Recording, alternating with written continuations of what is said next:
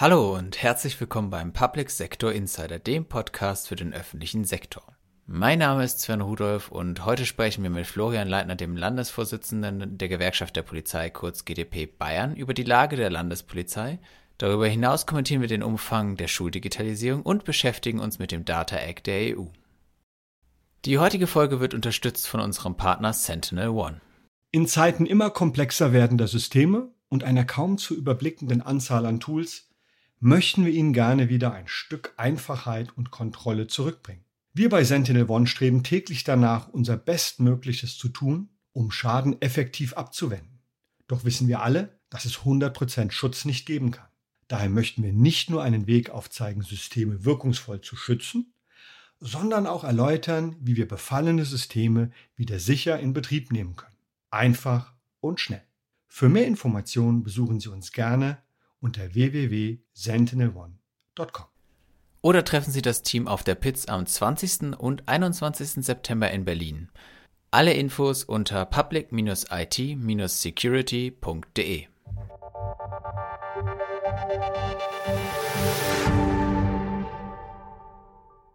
Die Polizei steht unter ständiger Belastung und auch Bayern ist hier keine Ausnahme. Marco Feldmann hat mit dem Landesvorsitzenden der GdP Bayern über die aktuelle Lage der Landespolizei und seine Ziele auf Bundes- und Landesebene gesprochen. Herr Leitner, Sie sind der neue Landesvorsitzende der Gewerkschaft der Polizei in Bayern. Was steht auf Ihrer gewerkschaftlichen Agenda, sowohl mit Blick auf den Freistaat als auch auf die Bundesebene? Also zunächst einmal als neu gewählter und gleichzeitig jüngster Vorsitzender der GdP in Bayern bin ich erst einmal stolz, für knapp 20.000 Gewerkschaftsmitglieder bei der bayerischen Polizei sprechen zu dürfen. Das ist für mich eine große Ehre. Und ich sehe es als meine Pflicht an, die Interessen unserer Mitglieder bestmöglichst zu vertreten und damit auch die Polizei in Bayern einfach besser, moderner und attraktiver zu gestalten. Und für Bayern, um auf Ihre Frage zu antworten, ganz konkret heißt es für mich die Themen Erhöhung der Polizei- und Sicherheitszulage auf 300 Euro, die Verbesserungen bei der Besoldung für die bayerischen Polizeibeschäftigten, den Stellenzuwachs bei der Polizei von jährlich 500 zusätzlich neu einzustellenden Kolleginnen und Kollegen und auch die Verbesserungen bei der Vereinbarkeit von Familie und Beruf um zum einen in die Politik zu bringen und zum anderen gemeinsam mit meinen Stellvertretern und einem neuen, äh, starken, geschäftsführenden Landesvorstand alles daran zu setzen, ähm, um die am Landeskongress gesteckten Ziele zum Wohle unserer Kolleginnen und Kollegen auch umzusetzen. Auf der Bundesebene, auf der Bundesebene ist mir persönlich ein regelmäßiger Austausch ähm, zunächst mit den anderen Landesverbänden wichtig. Ähm, das ist essentiell, um polizeirelevante Themen wie beispielsweise aktuell die Cannabis-Legalisierung oder die drohende Abstufung der Unfallflucht zur Ordnungswidrigkeit ähm, oder aber auch ähm, die Problematik im Zusammenhang mit den Klimaaktivisten der letzten Generation abzudecken und im Sinne unserer Mitgliederinnen und Mitglieder äh, mit der vorhandenen Poli Polizeiexpertise uns einzubringen und klar Stellung zu beziehen. Denn auch der persönliche Austausch mit den Mitgliedern im Bundesvorstand oder auch unseres äh, kürzlich neu gewählten Bundesvorsitzenden Jochen Kopelke zu dem ich ein sehr gutes Verhältnis pflege, hat für mich oberste Priorität, denn nur gemeinsam ist man stark und kann dann auch äh, politische Prozesse in Gang bringen und die Polizei in der Medienlandschaft professionell präsentieren und damit auch den Bürgerinnen und Bürgern zeigen, dass wir eine starke Gewerkschaft sind, die sich für die Belange der Polizei einsetzt. Vor welchen Herausforderungen steht die Polizei Bayern aus Ihrer Sicht? Ja, also ähm, ganz konkret ähm, sind für mich drei aktuelle Herausforderungen für die Polizei in Bayern zentral. Und zum einen ist es die Aufrechterhaltung des Ansehens unserer Polizei in der Gesellschaft ähm, dann die Umsetzung der Digitalisierung bei der Polizei und eine sich jetzt schon äh, verschärfende Nachwuchsproblematik anzugehen. Das sind für mich eigentlich die drei zentralen Herausforderungen für die Polizei in Bayern. Ähm, vielleicht ganz kurz zum Ansehen der Polizei in der Bevölkerung. Das ist gerade in Bayern nach wie vor ungebrochen hoch. Äh, gleichwohl aber schwindet in Teilen der Gesellschaft der Respekt gegenüber der Polizei. Das merkt man deutlich ähm, und äh, alarmierend sieht man es an den ständig steigenden äh, Gebapol-Zahlen, also den Übergriffen auf Polizeibeschäftigte. Und das muss sich äh, definitiv ändern. Das kann so nicht weitergehen. Es ist in unserer Demokratie alles richtig und gut, dass polizeiliche Maßnahmen hinterfragt werden. Ähm, trotz alledem muss allen klar sein, dass die Polizei äh, kein Prellbock für die Politik, äh, keinen Prellbock für die Politik darstellt, sondern äh, die innere Sicherheit aufrechterhält. Und ohne die innere Sicherheit äh, können andere Probleme wie jetzt die Inflation oder auch die Energiekrise nicht angegangen werden. Und deshalb muss man ganz klar sagen, Gewalt gegen Repräsentanten der Staatsgewalt, ähm, dem muss deutlich und entschieden entgegengetreten werden. Und das ist Aufgabe auch von uns als Gewerkschaft der Polizei, und zwar durch alle politischen Lager hinweg. Die Politik muss diejenigen schützen, die für die innere Sicherheit eintreten. Und Gewalt gegen Polizeikräfte darf man weder kleinreden, noch darf es verharmlost werden. Und das ist eines der zentralen Herausforderungen für Bayern. Ähm, vielleicht noch kurz ein paar Worte zur Digitalisierung, weil ich es angesprochen habe. Die, die, Digitalisierung in der Gesellschaft, ich denke, da sind wir uns einig, die ist noch in den Anfängen und niemand weiß, was uns hier die Zukunft noch bringen wird. Ähm, deshalb ist es eben für professionelle bayerische Polizei erforderlich, zum einen, dass man diesem aktuellen Trend der Digitalisierung, ähm, dass man dem auch Folge leistet und den innerhalb unserer Organisation umsetzt. Als Polizei muss man zum einen gegen Cyberkriminalität besser gerüstet sein. Da haben wir einfach Nachholbedarf. Aber auch für unsere Organisation selber muss man die Vorteile der Digitalisierung besser nutzen. Und zum anderen ist es auch essentiell, ähm, weiter nach vorne zu denken und ähm, die weitere Entwicklung der Digitalisierung zu antizipieren, um die Polizei als Organisation für zukünftige Trends, man weiß ja nie, was alles noch kommt in dem, in dem Feld, ähm, um vorbereitet zu sein. Wie bewerten Sie ein Spezifikum des Freistaates, nämlich die bayerische Grenzpolizei? Ich habe jetzt äh, vorhin noch die Nachwuchsproblematik angesprochen. Da möchte ich vielleicht noch kurz darauf eingehen, weil es wirklich ein Thema ist, ähm, das uns gerade in Bayern auch aktuell auf den, den Nägeln brennt, weil es eine große Herausforderung ist für die bayerische Polizei, einen geeigneten Nachwuchs ähm, zu kreieren. Wir haben zwar bei der bayerischen Polizei noch genügend Bewerberinnen und Bewerber, auch im Blick aufs Bundesgebiet äh, zeigt uns aber, dass hier eine Trendwende zu erkennen ist und die bayerische Polizei muss hier definitiv ähm, neue Wege denken, um auch weiterhin auf die Besten zurückgreifen zu können. Denn unser, unser Nachwuchs ist unsere Zukunft. Das, denke ich, ist uns allen bewusst. Und ähm, das ist, denke ich, schon auch eine Herausforderung, die wir angehen müssen und bei der wir als Gewerkschaft der Polizei in Bayern ähm, mit in der Pflicht stehen. Aber ich möchte gerne auf das spezifische Spezifikum im Freistaat bei uns, nämlich die bayerische Grenzpolizei, auch kurz eingehen. Die Grenzpolizei hat sich seit der Gründung aus meiner Sicht zumindest bewährt und stellt eine stabile Stütze unserer Grenzsicherung in Bayern dar, wie auch äh, jüngst durch die seitens Innenminister Hermann veröffentlichten Aufgriffszahlen ja deutlich untermauert wurde. Einen weiteren Aufbau von der Grenzpolizei, den unterstützen wir als GDP Bayern, ähm, ohne Zweifel. Und dass auch andere Bundesländer vielleicht gut beraten wären, sich ein Beispiel an der bayerischen Grenzpolizei für die Grenzsicherung zu nehmen.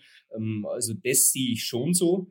Kritisch allerdings ähm, müssen wir deutlich die, den äh, aktuellen Personalaufwuchs ähm, ähm, uns ansehen, der nämlich durch die Personalzuteilung der einzelnen Verbände in Bayern finanziert wird. Und das, das darf definitiv so nicht weitergehen. Das kann so nicht sein, aber ich gebe Ihnen gern, wenn Sie wollen, hierzu ein Beispiel, wenn jetzt in, im Polizeipräsidium Oberbayern Süd von mir aus 80 äh, Kolleginnen und Kollegen neu zugeteilt werden im Jahr und dann aus diesen 80 ein Teil an die Grenzpolizei abgegeben werden muss, um dem Personalaufwuchs bei der Grenzpolizei damit Rechnung zu tragen. dann ist das der falsche Weg. Und aus unserer Sicht muss hier die Personalpolitik, ähm, die zu Lasten der Landespolizeien geht und dann in der Folge einfach dazu führt, dass zum Beispiel kleine Dienststellen auf dem Land, ähm, die dann den Regeldienstbetrieb aufgrund zu wenig Personal äh, nicht mehr aufrechterhalten äh, können. Das äh, kann so nicht weitergehen und das muss sich ändern. Deshalb fordern wir für die Grenzpolizei in Bayern, hinter der wir stehen als GDP Bayern, eine neue Personalpolitik und zwar eine Personalzuteilung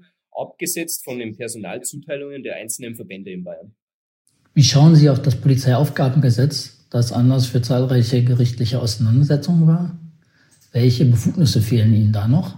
Ja, Polizeiaufgabengesetz ist ein schönes Thema, denn aus meiner Sicht ist es bundesweit gesehen ein Musterbeispiel an Rechtsgrundlagen fürs polizeiliche Einschreiten und war meiner Meinung nach auch völlig zu Unrecht derart in der Kritik. Ähm, ganz im Gegenteil. Ich hatte eher den Eindruck, dass die Kritik hier mehr der politischen Inszenierung diente als tatsächlich sachlichen und fundierten Bedenken. Und äh, eins muss doch klar sein, wenn man sich nicht zu Schulden kommen lässt, und wir sprechen hier nicht von einem Strafzettel oder von mir aus einer Geschwindigkeitsüberschreitung, dann muss man auch keinerlei Angst vor polizeilichen Maßnahmen haben. Denn die Polizei ist für die Bürgerinnen und Bürger da. Wir sind Freunde und Helfer, das sind wir immer noch, auch wenn äh, äh, das Ansehen natürlich in Teilen sich ändert. Das ist dem gesellschaftlichen Wandel geschuldet, aber äh, wie gesagt, die Befugnisse, die sich daraus ergeben, Ähm, die sind gut, die sind richtig und ähm, wir haben hier natürlich, weil Sie es angesprochen haben, ähm, noch ähm, Nachholbedarf und zwar aus meiner Sicht im Bereich der Cyberabwehr und äh, der Bekämpfung der organisierten Kriminalität in puncto ähm, Abhörmöglichkeiten in Wohnungen und im öffentlichen Raum sowie auch äh, bei der Sicherung von Vermögen. Hier haben wir noch Nachbesserungsbedarf und wir als GDP Bayern werden uns natürlich dafür einsetzen, dass hier noch Gesetzesänderungen erfolgen, um dem auch Rechnung zu tragen. Die bayerische Polizei ist, was die Ausrüstung und die Ausstattung anbetrifft, im bundesweiten Vergleich schon weit vorne. Muss hier dennoch noch mehr getan werden? Ja, also ich gebe Ihnen hier vollumfänglich recht. Ganz im Gegenteil, ich würde sogar so weit gehen, dass in Sachen Ausrüstung die bayerische Polizei unbestritten bundesweit führend ist.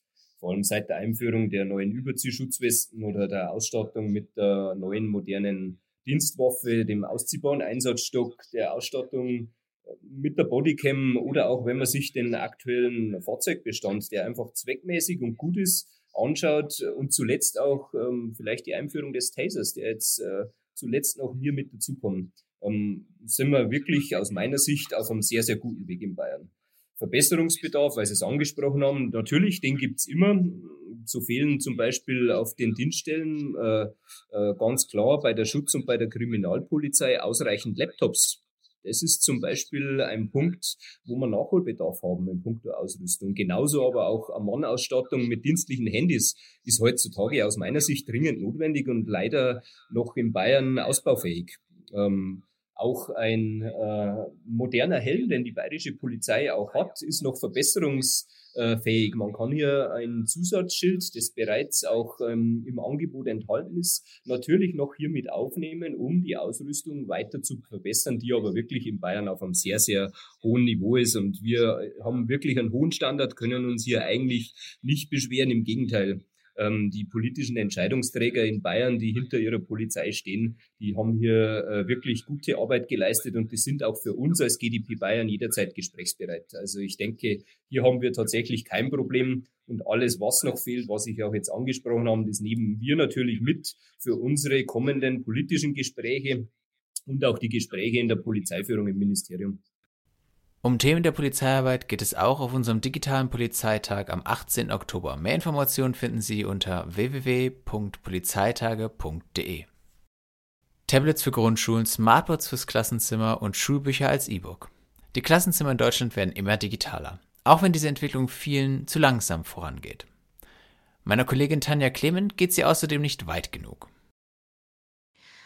Multimedialer Unterricht bietet Gestaltungsmöglichkeiten, die es so vorher noch nie gab. Und dieses Potenzial darf nicht ungenutzt bleiben. Verschiedene Lerntypen in einer Klasse? Mit den richtigen Angeboten kein Problem. Schülerinnen und Schüler, die Deutsch als Fremdsprache erlernen, müssen manche Wörter noch nachschlagen. Dank digitaler Endgeräte eine Sache von Sekunden. In der Unterrichtsstunde bleibt keine Zeit für individuelle Fragen und die Hausaufgaben werden zur Qual.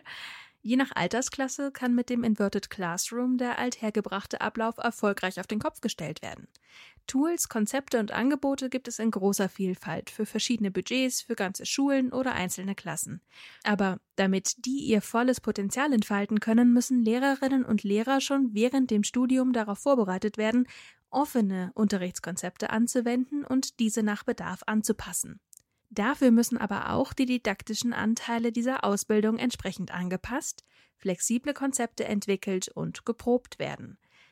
Auch an den Schulen brauchen Lehrkräfte Zeit, um neue Angebote zu testen, Unterrichtspläne zu modernisieren und weiterzuentwickeln. Und dieser Freiraum ergibt sich nicht von selbst. Wenn die Personaldecke an Schulen noch nicht einmal dazu reicht, alle Vertretungsstunden abzudecken, dann bleiben die Klassenzimmer auch weiterhin in der Kreidezeit gefangen einfach weil keine Zeit ist, um Neues einzuführen. Bei der Bedarfsplanung, bei der Entwicklung von Lehrplänen, bei den Modulplänen für das Studium, der Freiraum für Entwicklung muss auf allen Ebenen mitgedacht werden. Besonders wichtig wird das, wenn wir von den Lehrerinnen und Lehrern auch erwarten, dass sie Schülerinnen und Schüler auf den alltäglichen Umgang mit einer digitalen und sich immer weiterentwickelnden Welt vorbereiten.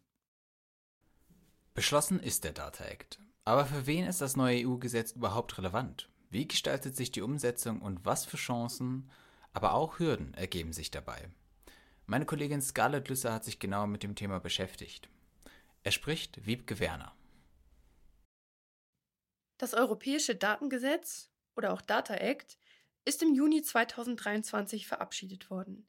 Damit sollen Daten besser genutzt werden können, sowohl von wirtschaftlicher Seite als auch von Behörden und natürlich auch von Verbrauchern. Auf Seiten der Wirtschaft bedeutet der Data Act vor allem die Möglichkeit, gewonnene Daten für neue Produkte und Weiterentwicklung zu nutzen. Für Verbraucher bietet es beispielsweise Möglichkeiten im Bereich Smart Home Vernetzung. Und für die Verwaltung hat es das Potenzial, Prozesse zu beschleunigen und zu vereinfachen, aber auch bei der Bekämpfung von Katastrophen zu helfen. Für die Umsetzung und Überwachung sind die Mitgliedstaaten selbst zuständig. Dabei wäre es vermutlich besser, bereits bestehende Strukturen zu nutzen, anstatt neue, verkomplizierende zu schaffen. Wer nun am Ende für die Umsetzung des Zusatzgesetzes für freien Datenfluss zuständig sein wird, bleibt noch abzuwarten, denn gerade in Deutschland gestaltet sich dieser Punkt aufgrund der verschiedenen Ebenen von Bund, Ländern und der europäischen Ebene als schwierig. Hinzu kommt auch die mögliche Gefahr, dass sich vor allem die Konsumenten gläserner machen. Denn die selbst zu verantwortende Macht über die Weitergabe von eigenen Daten schafft zwar sowohl Chancen, aber auch Gefahren, wie Frederik Richter, Vorstand der Stiftung Datenschutz, zu bedenken gibt. Das ist wahrscheinlich genau der Punkt. Welche Kompetenz haben denn da die Nutzenden und wie sicher gehen sie mit diesen neuen Vorschriften und mit dieser Art Datenmachtzuwachs, der ihnen daraus erwachsen soll, um? Also äh, sie haben natürlich das Potenzial, sich selber gläsern zu machen, wenn sie einer umfassenden Teilung von Daten, die sie betreffen, zustimmen und das sogar anweisen durch, durch Portierungsbefehle, dann äh, kann man es natürlich selber gläsern machen. Ich meine, das, das Problem haben wir ja schon immer im Datenschutz, dass eine informationelle Selbstbestimmung auch eine informationelle Selbstgefährdung sein kann, wenn man in alles einwilligt, was einem vor die Nase gehalten wird. Äh, das war schon immer so und das wird jetzt nochmal womöglich potenziert, wenn jetzt äh, Verbrauchende da sich nicht richtig kümmern, sondern bei diesen Datenlizenzen dann alles Mögliche erteilen, an wen auch immer und das standardmäßig abnicken. Äh, also das heißt, diese Steigerung von ja, Datensouveränität oder wie man es nennen will, der Nutzerinnen und Nutzer, das kann natürlich auch nach hinten losgehen. Das beste oder eher schlechteste Beispiel sind hierbei die Cookies, in die jeder, der im Internet surfen will, auf alle neu aufgerufenen Seiten einwilligen muss.